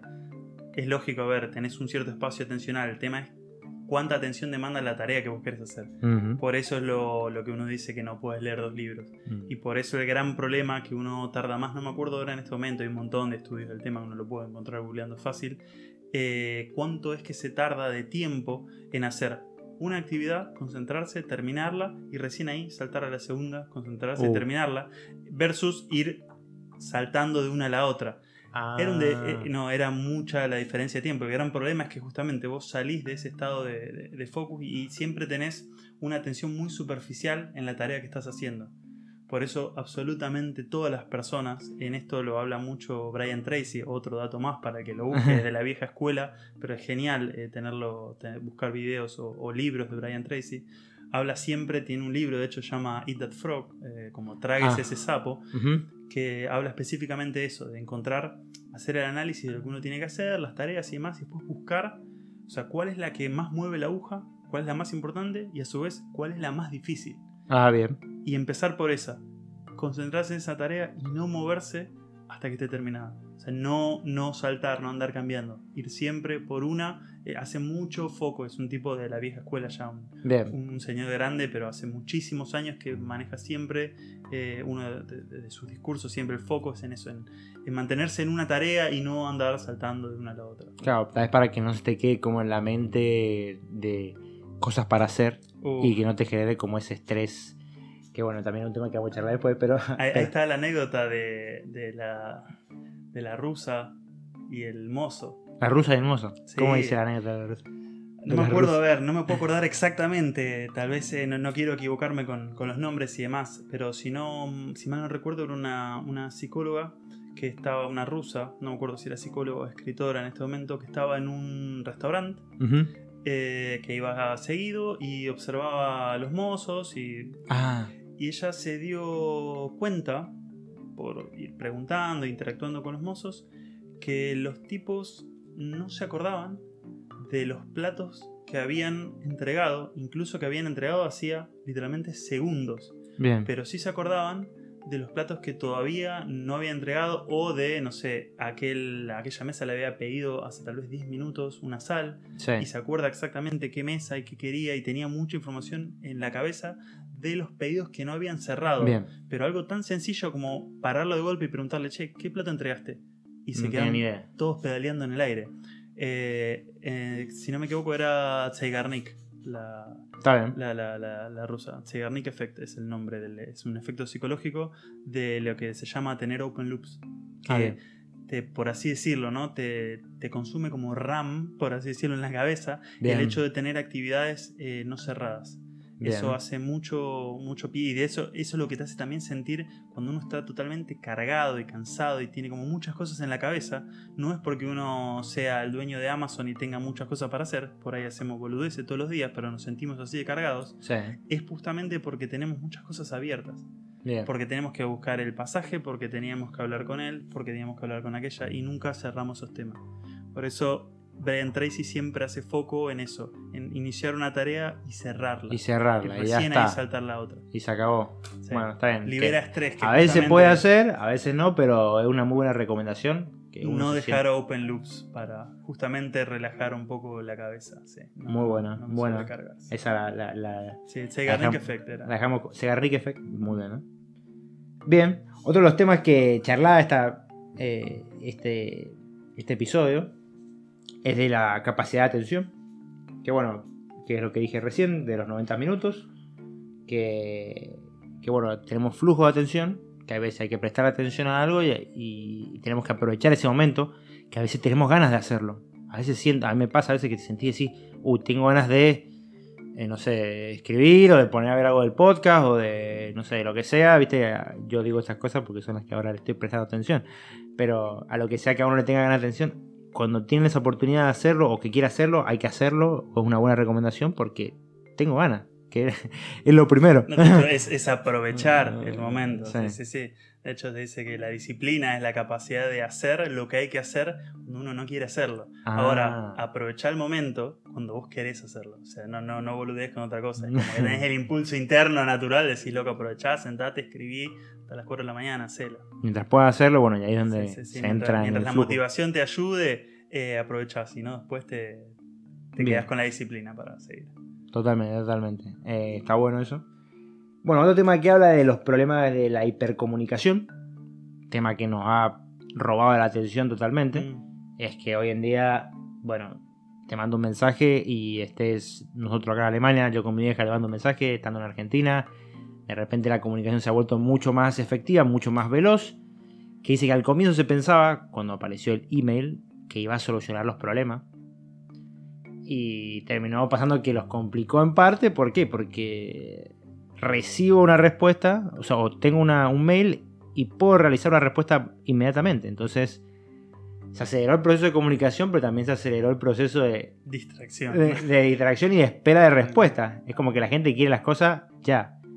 Como dice, como somos seres sociales, queremos no dejar esperando a la otra persona. Entonces Bueno. se, se entra en ese loop de decir, No, me- mail contento, mail contesto y no salimos No, y ahí, ahí te das cuenta que no es solo en eso, sino incluso mirá las, las apps, por ejemplo, no sé, TikTok, en la Mm. duración de los videos. Son cada vez Uf, más cortos. Es algo que Segundo. realmente, o sea, y eso hace como que el, el span de atención, como la capacidad de atención, cada vez más reducida. O sea, la verdad que no, no, no tengo contacto con, no sé, con adolescentes todos los días, pero por lo que dice mucha gente que está en el rubro de la psicología y demás, que los pibes hoy en día tienen ese tema de, tienen una capacidad de atención muy corta. O sea, justamente porque están todo el día bombardeados con justamente información que dura muy poco. O sea, o videos o estímulos que son Sí. muy rápidos y duran muy poco. que encima ve- veo un- uno cocinando, después salta uno arriba de un auto, prendido fuego, después un perro, después un delfín nadando y Ah, y aparte duran dos segundos. brutal, es brutal, o sea, te Nada, va, te quema el cerebro, literal. te va de un lado para otro y de repente mirá tres horas scrolleando. Pero bueno, son cosas que en nuestra realidad. Que bueno, que después que esto de, de las distracciones que estamos hablando, también es, es importante saber que la que también nos distrae es nuestra mente. Habla este, este capítulo. Que no solamente nos distrae eh, las aplicaciones, el Cosas internet, externas. digamos. cosas externas, sino que también nuestra mente también se, se ocupa en eso, de decir, che, ya no quiero estar haciendo lo que estaba haciendo, vamos a hacer otra cosa. Entonces, es también importante entender que es ella la que nos coloca en ese momento de, de distracción, que, que a veces puede pasar que le tenemos que escuchar y decir, che, realmente no quiero seguir haciendo lo que estoy haciendo porque no puedo.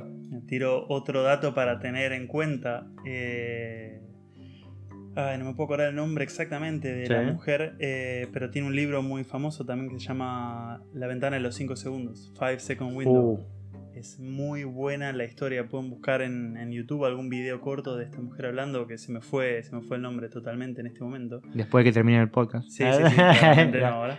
Eh, también que habla, habla respecto a este tema, que a ver, tu cerebro no. Muchas veces hay actividades que uno quiere hacer Mm. por la intención de progresar, por la intención de cambiar, por la intención de mejorar ciertas cosas, y tu cerebro lo único que quiere es sobrevivir, quiere que vos estés quieto, quiere que vos estés cuidado, quiere que vos estés tranquilo. Hay muchas cosas que implican que vos te arriesgues, que suma, asumas riesgos, riesgos tal vez sociales, en vez de ir Sí. a hablar con X persona. ¿entendés? Tal vez vos querés ir a hablar con esa piba que te gusta y está ahí, y la ves y está cerca y te empieza a dar esa ansiedad y te empieza a dar todas esas señales del cuerpo. Pero tu cuerpo lo que le interesa es que vos sobrevivas, que vos eh, te quedes eh, en tu lugar, que vos te mantengas sano y protegido y demás, y demás que no asumas eh, ese Riesgo, que tal vez puede ser un riesgo pelotudo como un riesgo social, digamos.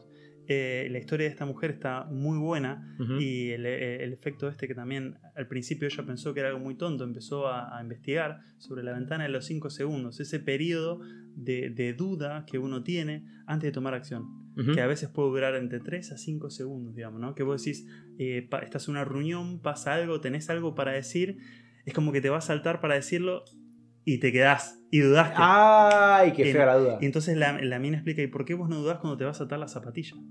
¿Por qué Mm. vos dudás? Vos te agachás y te atás las zapatillas, no hay problema con eso. Pero ¿por qué te genera, te viene esa duda en el momento de una reunión? Porque justamente vos te estás exponiendo a ese, a ese riesgo. Entonces, ¿qué es lo que, lo que tu, Mm, tu cerebro social. quiere es evitar, protegerte y demás. Claro. Es la función tuya del cerebro protegerte, mantenerte vivo. Eh, está muy bueno ese libro también. Mírenlo, hay videos, audiolibros. 5 Second Windows de no me acuerdo el nombre de la mujer. Mirá qué interesante. Todas Sí. cosas de cómo nos distraemos. Que bueno, importante que ahora la empecemos. Mi objetivo es que se empiecen a dar cuenta de esas cosas. Aunque se den cuenta de una de todas estas que hemos hablado, uno empieza a ser como más autoconsciente de, lo que a uno le pasa, que es importante. Que bueno, por eso también está bueno encontrar formas de mejorar esta concentración y cómo lograr ser más eh, enfocado. y que bueno, una de ellas es la meditación, que yo realmente la recomiendo porque la he empezado a realizar. Antes la realizaba todos los días, pero ahora bueno, de vez en cuando y cuando puedo la hago. Eh, que es muy buena, ¿por qué? Porque la meditación, cuando uno empieza a respirar, se concentra exclusivamente en la respiración. Y tu concentración va directamente a la respiración. Y sabes que decir que tenés que inhalar o exhalar, inhalar, exhalar, inhalar, exhalar. Entonces, ese proceso es el donde vos estás concentrado. Lo que pasa en la meditación es que de repente empezás a pensar en cualquier boludez. Y está bien, porque así funciona. Tu cabeza no se va a frenar solamente porque estés respirando. Pero lo importante de la meditación es que vos vuelvas a la respiración una vez que te has perdido en esos pensamientos. ¿Bien? Entonces, cuando vos empezás a volver a esa respiración, empezás a generar como un mecanismo de músculo o una, una resistencia mental de volver hacia lo que estabas concentrado. En este caso, la respiración. Entonces es como una forma de practicar esa capacidad de resistencia ante el boludeo. qué, Esa- buen, qué buen término. Eh, esa- esa- gustó, me gustó. Esa es la explicación final. Me, me- me lo imagino en la tapa de tu libro. La resistencia, Resistencia al boludeo. Es muy buena, sí, sí. Meditación. Que, que bueno, está bueno. Yo lo recomiendo mucho. A mí me ayudó un montón. Porque yo siento que uno de los grandes problemas que yo tenía era de estos tres metáforas que hablamos nosotros. Que la segunda, la que es la del faro, donde uno le presta atención a todo lo que está alrededor. Eso me pasaba que era como que estaba prestando atención a todo lo que había. Y que veía la ropa sucia, ay, tengo que lavar la ropa. Y después veía una botella, ay, tengo que tirar la botella. Y, te- y de repente te empezás a distraer para todos lados. Pero, No, y te sentís muy estresado, muy cargado con 1500 millones de cosas. Y no hacer lo que tenés que hacer. Mira, otra, otra actividad que está buena para hacer, así como una forma tal vez de meditar, que a mucha gente, a veces cuando lo hablaba con unos amigos, me dicen, no, yo loco esto no lo podría hacer jamás. Mm. Y es algo muy tonto. Apagar el teléfono, dejarlo en tu casa salir sin nada. Uh, Sin música, sin celular, sin nada. Traete un papel y una virome, nada más. Y salí. Y mucha gente... nadie se anima, ¿eh? Loco, eh, me sorprendió eso que muchos de, de- de las amigas y de los pibes con los que hablaba me decían, no, no, no puedo. O sea, no, les da mucha ansiedad dejar el teléfono terrible. en la casa. ¿entendés? Y ni siquiera prendido, no, no, apagalo, ponerlo en modo avión. O sea, que sabes que, que está ahí, está muerto. Está, inse- está inutilizable. Estás desconectado, Está inutilizado. ¿entendés? y queda ahí en tu casa y te vas. Y incluso, o sea, es, es- es increíble que a mucha gente le cuesta, pero ahí es como que empezás a tener la conciencia y decir, no, loco, pará. O sea, realmente te está, te, está, te está comiendo crudo, digamos, te está comiendo la atención eh, el teléfono. digamos. O sea, Brutal, brutal. Eh, la verdad que hoy en día lo hemos metido tanto en, en nuestro mundo que, bueno, nos hemos pero, olvidado de. pero además pensa esto, pensá que la gente... Es impensable que hoy alguien vaya al baño sin un teléfono. Uf. Eh, están en la cola del supermercado y tenés por ahí un minuto, porque está el de adelante ahí con un par de, de- de cajas y botella, pum, teléfono. O sea, no hay un segundo que vos pases ¿entendés? sin recibir nueva información, sin recibir alguna boludez nueva, ¿entendés? Un mensaje, ver, chequear lo que hay. Y como que jamás te das el espacio, o no le das el espacio incluso a tu propio cerebro, a, a- al subconsciente empezar a organizar todos los quilombos que uno tiene en la cabeza. Mm, Sumale a todo esto que no, toda esta información nueva que estás constantemente agregando, y todos estos open loops de la vida que uno va llevando, te termina generando un cansancio mental impresionante. brutal. Por eso eh, el hecho de decir, hacer la prueba, de decir, loco, dejo el teléfono en mi casa, lo apago y lo dejo en modo avión, no va a pasar nada, no, nadie va a pasar, No sé, nada importante, es le mandá un mensaje a la, a la vieja o al viejo, no sé, al, familiar que tenga. Loco, no te, Estoy bien, que no te pase nada en una hora, nada más. Listo. No, no es que no va a pasar, es una excusa que nosotros nos No. mismos nos ponemos. Es realmente eso, volvé y están los mismos tres mensajes del grupo de los pibes hablando boludeces, como siempre. No pasa nada. Eh, pero en serio, está bueno probarlo. Dejar el teléfono en casa y salir con un papel y una lapicera. Al principio te da como, ay, qué, qué ansiedad. Se te va Sí, y que sí, que mierda, estoy, ¿qué tengo que hacer? nada, loco. Me hemos olvidado, hemos Caminá, caminá, andate a un lugar con un par de árboles ahí, qué sé yo, un bosque. No sé si están en Dresden o que vengan acá al Grosser Garten, hay un montón de lugares lindos para ir. Este, y solo la cabeza empieza. Porque no le estás hinchando las bolas, no le estás tirando videos de, de chinos bailando, ¿entendés? Estás ahí, este, vos y tus pensamientos. Y tus pensamientos. Así es. Es- Y, eso y- te baja. y tus problemas y cosas así. Bueno, bueno, ahí está bueno. eh, en lo que vamos a hablar, que ya, ya se viene, ya se viene. Ya. Que bueno, las últimas cosas es que. Que bueno, una, unas actividades muy buenas para realizar un buen focus, que si ustedes lo quieren realizar, dicen que es utilizando las manos. mirá. Cuando hacemos tareas con las manos, entramos como en un estado bien Ojo de acá lo que vas a decir. eh. Ah. Ojo. eh, tarea entre manos.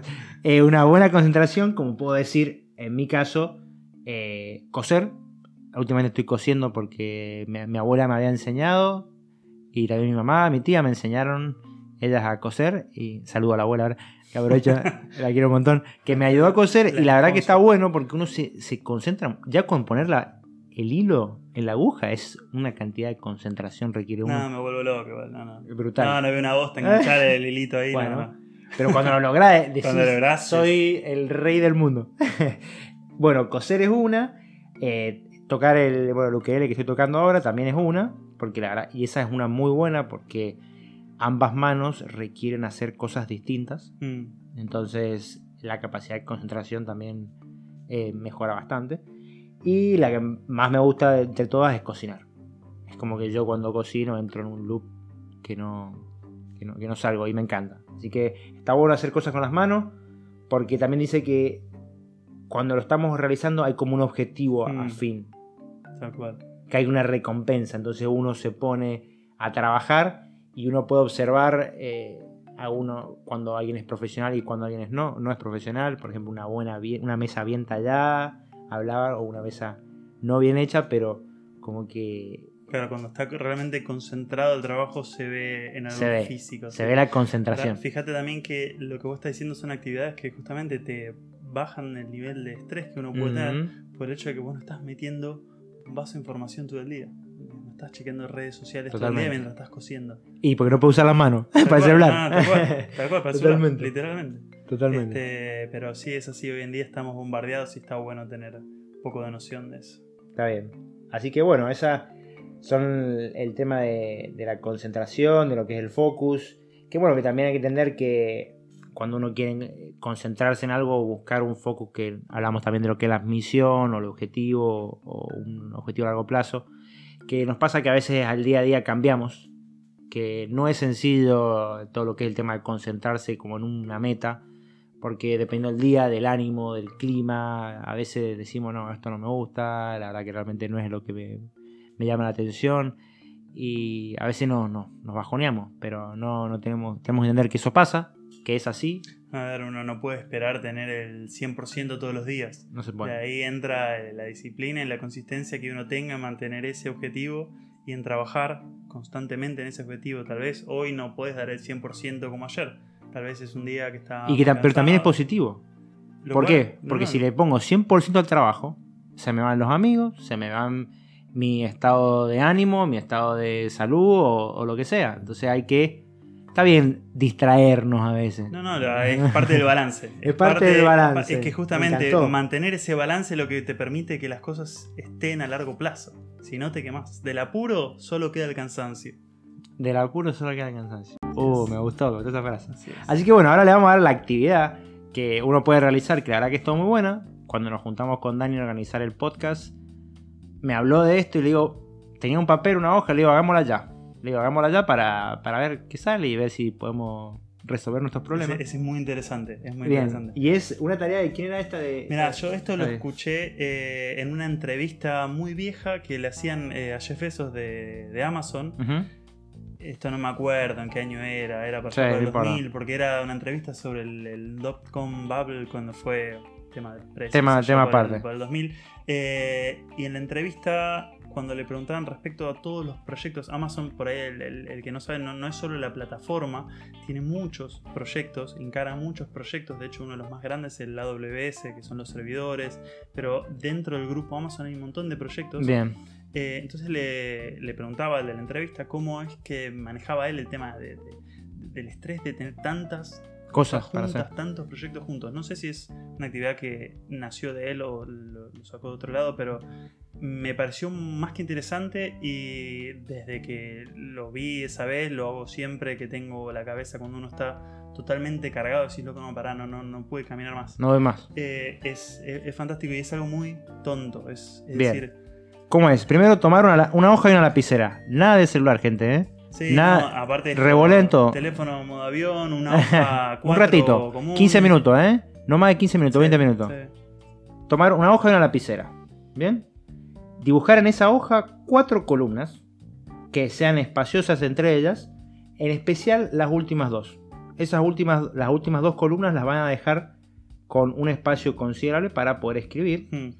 porque van a escribir lo siguiente.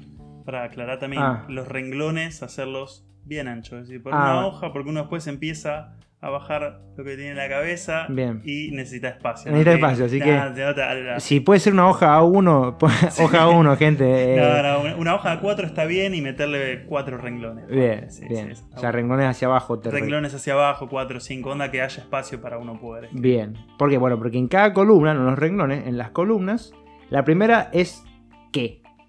¿Bien? ¿Qué, qué es lo que te está molestando? Era, ¿no?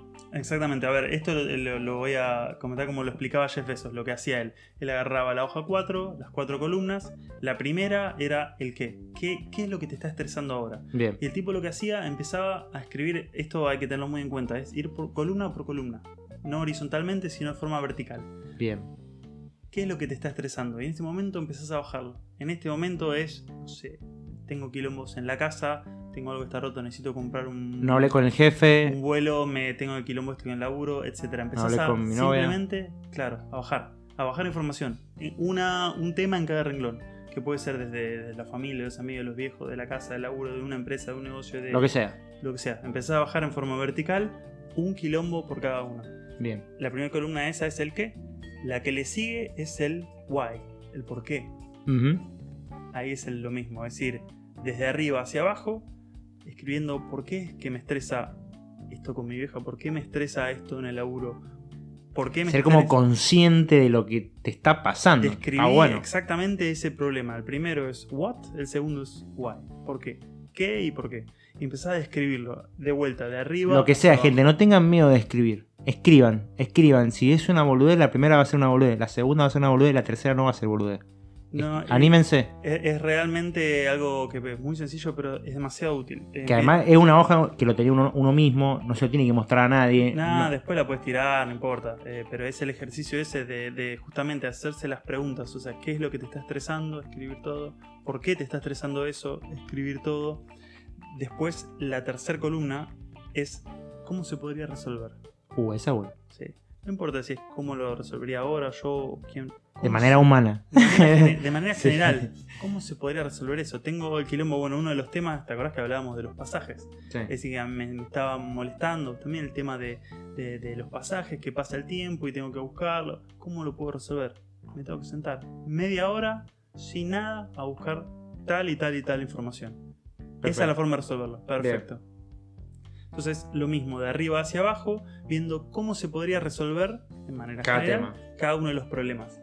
Y acá, la cuarta columna, que es fundamental y es muy importante, es lo que se le dice como los bullet points, Bien. como lo- los puntos de acción, digamos. ¿no? El to-do list acá también tengo. Exactamente, Lista para hacer. Exactamente, el to-do list. Infundamental que cada oración empiece con un verbo, Bien. empiece con una acción, nada de texto, nada. Simplemente es Estoy peleado con mi vieja. ¿Por, por qué? Porque no nos hablamos bien. Eh, ¿Cómo puedo resolverlo? Puede ser algo tan sencillo Charlar. como decir llamarla. Bien. y Llamar. invitarla a comer, sentarse a hablar. Así puede ser con el laburo, con todo, pero sí, lo importante, el concepto importante es tener que la última columna es básicamente lo mismo que la tercera, nada más que de una forma totalmente concreta y accionable. Por eso tiene que iniciar con un verbo, tiene que ser acciones concretas. Como hablamos al principio, que decíamos que había que dividirlo en pequeños pedazos, Exactamente. es hacer esto con verbos. Es decir, levantarse de la cama, agarrar el teléfono, marcar el número, hacerle estas preguntas, porque tal vez le querés preguntar algo, y hacer esas preguntas y hacerlo. Porque una vez cuando lo hagas, vas a sentir que también eso que hablamos de la memoria RAM, que se empieza como a A vaciar, liberar, se empieza a liberar. liberar y decir, ya no tengo que llamar a mi vieja. Tal cual, que, es así. Bueno, y esto es lo que, lo que explicaba Besos en esa entrevista, que él arrancaba primero con la cabeza total llena de problemas, de temas, de, de- de cosas, y, y salía por el otro lado con una to-do list que era específica para resolver lo que le estaba molestando, lo que le Claro. estaba estresando. está molestando a vos. O sea, es sumamente No, no, importante. Y es que es- terminás saliendo con una lista de acciones de cosas que te que son las que mueven la aguja, justamente, son las que realmente te liberan. De ahí en más, si lo haces, no lo haces, cómo lo haces, otro tema, pero tenés la claridad, que es lo que hablábamos antes. Eso lo que te permite es tener claridad de, cómo resolver las cosas que realmente te están molestando y estresando en este momento. Totalmente. Bueno, me encantó, me encantó terminar así, la verdad que buenísimo. Eh, recomendación, gente, recuerden qué, por qué, cómo resolverlo y los bullet points, que son las listas para revisar. Eh, es una buena actividad, pruébenlo y bueno, después me comentan, me mandan un mensaje, me dicen, che, mira, lo hice, me funcionó, no me funcionó, soy un vende humo. Lo, lo que sea, lo que sea, no importa, eh, coméntenmelo. Y bueno, y si han llegado acá, la verdad los felicito porque han tenido una capacidad de concentración excepcional, porque ya llevamos una hora y 20 minutos. Increíble. Y quería terminar con, con lo que siempre termino, que, que, bueno, es preguntarte, ya que estamos acá en Alemania y es la- el concepto de este podcast, eh, ¿qué es lo que has aprendido, que te ha enseñado bueno de Alemania? Siempre me gusta dar como un punto positivo, que hayas aprendido, que hayas dicho, esto me enseñó al haberme venido acá, aprendí esto de los alemanes, lo que sea. Uf, muy, mu- la verdad que son muchas cosas, pero creo que una de las más importantes, tal vez, eh, una es la capacidad de organizarse y otra también sí, totalmente. que, que me parece fundamental también eh, el respeto por los tiempos y las actividades de la otra persona. Mm. Cómo- y esa, eso también va por el tema de la capacidad de organizarse, cómo, cómo pueden planificar una cosa con la otra y el tema de los horarios, que, que realmente te dicen, loco, siete y media estoy y siete y media están, entonces podés confiar eh, en, en esas acciones de la otra persona. Nuestra cultura es generalmente siete y media, es ocho y cuarto. y- Sí. y a mí yo siempre fui, claro, siempre fui así y realmente es algo que si bien me cuesta mucho hacerlo, entiendo el valor que hay atrás, que no Ujú. es por una cuestión de fanatismo, entiendo el valor que va por el respeto de, de- la vida y los tiempos de la otra persona. Me parece algo genial. Bueno, y que aprendiste a realizar acá, la Sí. verdad. Te volviste como más puntual. La verdad que no, pero estoy en el proceso de hacerlo. Me volví más puntual, pero no, puntual, un poco más puntual. Bueno, un poco más puntual. Mira, hoy llegué 32, Sí, ¿viste? Ojo, dos sí, minutos. Sí, eh. sí, sí, sí, sí, Sí, bueno. sí, sí. Bueno, sí, bueno, me alegro, me alegro que te hayas enseñado eso a Alemania. Y bueno, eh, para terminar también siempre pongo una, una palabra que está en alemán, que está relacionada a lo que hemos hablado, y es eh, das Bewusstsein. Bewusstsein, que significa la conciencia. Eh, la conciencia y también está muy relacionado cuando uno dice Bewusstsein, sein, o sea, ser Bewusstsein, Como ser consciente de. sí. como el awareness, ser realmente consciente de lo que uno hace, de lo que uno siente, porque también está muy relacionado de lo que hemos charlado, no solamente con lo que uno percibe hacia afuera, sino también lo que percibe uno hacia adentro. Y cuando uno se empieza a conocer o a escuchar o a prestar atención, eh, puede encontrar muchas respuestas. Así que, que con esto quería terminar. Muchas gracias por venir a este podcast. Gracias, y... gracias por la invitación. Y bueno, gente, eh, nos estamos hablando en el próximo podcast aquí de Survivor en el Caire.